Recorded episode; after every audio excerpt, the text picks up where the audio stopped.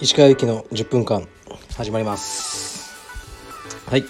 もう夜ですね。キッズクラスを指導してあのもうぐったりしてます。でこれあの収録し終わったら家に帰ろうと思います。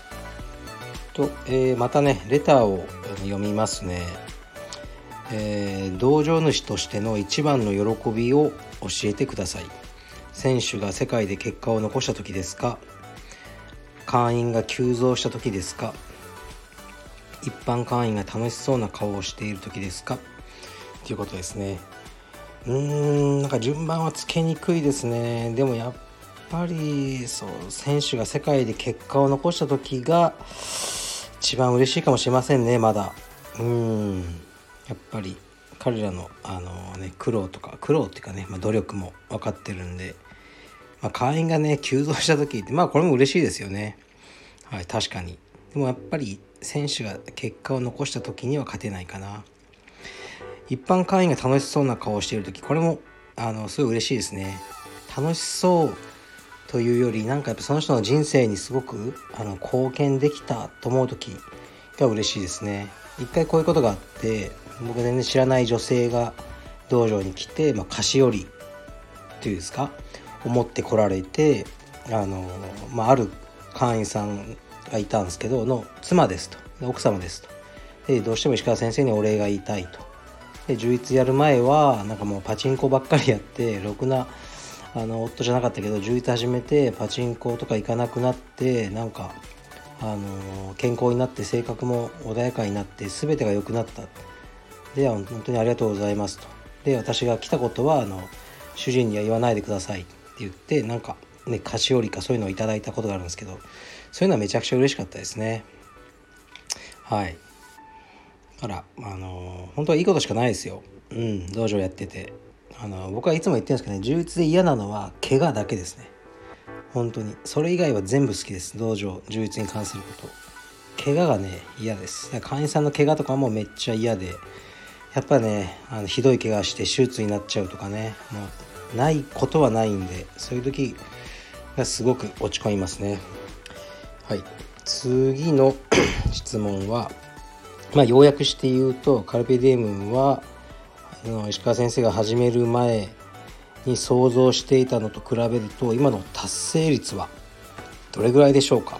また道場経営というものは不安定かもしれませんが、えー、生活に対する不安はありますか。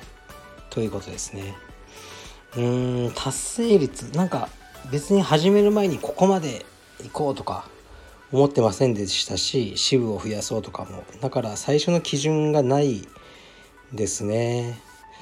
うん達成率ってないしまあ別にこれ以上大きくならなくてもいいと思ってるんですよね。僕は。だからあまり考えてないですね。で道場はそう道場はね不安定じゃないんですよ経営は。一旦落ち着いちゃえばね、いきなり100人会員さんがいなくなるとかほぼないと思うんですね。だからよっぽど変なことしなければ。だから一旦安定すればすごく安定。だけど逆にね急に倍とかもないしね会員さんが。そういう意味ではうんなんかまあ着実にやっていく仕事ですね。だから本当にこうコロナですよね。これが想定外だったんで完全に。だからねカルベディウムに関してはえー、っとね去年の4月5月はもう閉めてたので,、ね、で会費もいただかないという判断をしたのでもう無収入でしたね2ヶ月間。で家賃はそのままねもちろんビタ一も負けてくれないし、ね、スタッフへの給料もあるということでうんまあみんな結構苦しかったんじゃないですかね。だからまあもちろん助成金とかね国から頂いてあの、ねフルじゃないですけどすごく助かりました。感謝してます。だこういうことも受け入れるのでうんやっぱりね、まあ、そういう意味では不安定かもしれないですね。で生活に対する不安っていうことはないんですけど何て言うかなそんな贅沢はできないですねやっぱり。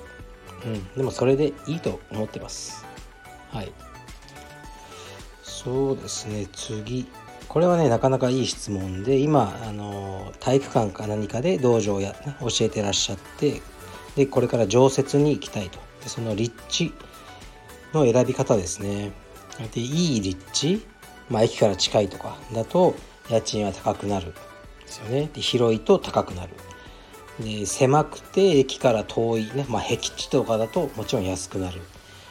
でそれはねどういう基準で選ばれますかもうこの家賃っていうのは全てのその経済のなんかなんていうんですか？あの、ね、いろんな変数をまさにあの駅からの数とかをもう集約してね不動産屋さんがギリギリで弾き出した数字だから家賃ってもう常に正しいんですよね。100万の家賃のところには100万分集まって20万の家賃のところには20万。なかなかねもうだからどこでもいいと思ってますね逆に。本当に僕が思ってるのは好きな建物がいいです。なんか光が綺麗に入るとか本当にそういうことを大事にしてますね。なんか自転車が止めやすいとかこうストレス嫌なんですよ。明らかに自転車を止める場所がないとこに道場を作ってもみんな止めちゃうじゃないですか。それでなんかね近隣の人にこんなとこに止めるなって張り紙貼られちゃうとかね。そういうのはすごいストレスなんで僕にとってはそういうことが大事ですかね。うん、でもちろん安いね、あの、家賃のところで会員さんはいっぱい来ないかもしれないけど、まあ、それでも利益が出ればいいじゃないですか。で逆にね、あのー、もう駅地下で大きなところだったらこれ覚悟してやるべきですね。家賃も高いけど人もいっぱい来ると思いますね。でも道場のそのうんやり方によっても違うと思うんですね。例えば今僕カルペディウム青山っていうのは1階でやってるんですけどもし地下が空いたらあの移りたいぐらいなんですねもう多分その名前は皆さん知ってるしそんなねこう道を歩いてあ呪術やってみようっていう人はもういないと思うので僕は地下でも全然今の会員さん、ね、同じぐらいはずっとキープできると思うしあの何、ー、て言うんですかね。うんだから1階である必要はないと思いますね。で家賃は多分安いじゃないですか。1階よりは。6割とか7割だと思うんですね。だそれはすごくいいなと思うのでいろいろ置かれた状況によって違うと思うんですがあのそんなに選べないんでどうせ。道場 OK っていう物件が少ないんですよ。道場ってね言あの言ったらもう断られるみたいなね。だそういう意味でもカルペディエムって今ね全国に15か16ある海外にもあるそういうホームページを見せれると不動産屋さんも安心するんですよ。新しい人が道場を作る時にカルペディエムって出しますってこういうネットワークなんですよってホームページまあ渡せば絶対見るじゃないですか。そしたらこうホームページ見てあこんなにね全国でやってる海外でもやってる、まあ、まともな団体なんだなと思っていただけると思うんですね、うん、誰かが一人で始めるよりも。そういう意味でもカルペディエムのその、まあ、ブランドが役に立てば、あのー、すごく嬉しいですね。だからこう物件はね本当に大変ですよね。うん。だからこう立てるしかないと思ってるんですね最後は。立てたいんです僕は。道場を。もう今もねあの青山の道場もねちょいちょいこう何ていうんですかね管理会社と揉めたりうんなんか嫌な思いとかやっぱするしでもね立場弱いしねなんか。っていうのがあるからこういう問題を取り除くにはもう立てるしかないとあの思ってて。でね。あの自宅兼道場っていうのを建てたいっていつも言ってるんですよね。僕2階に住んでてこうあじゃあちょっと行ってくるって1階でねあの充実を教えてでまたじゃあ終わったとか言って上でご飯食べてみたいなね。で子供とかあの空いてる時間あの好きなだけマットで遊ばせるっていうのが僕の理想の生活ですね。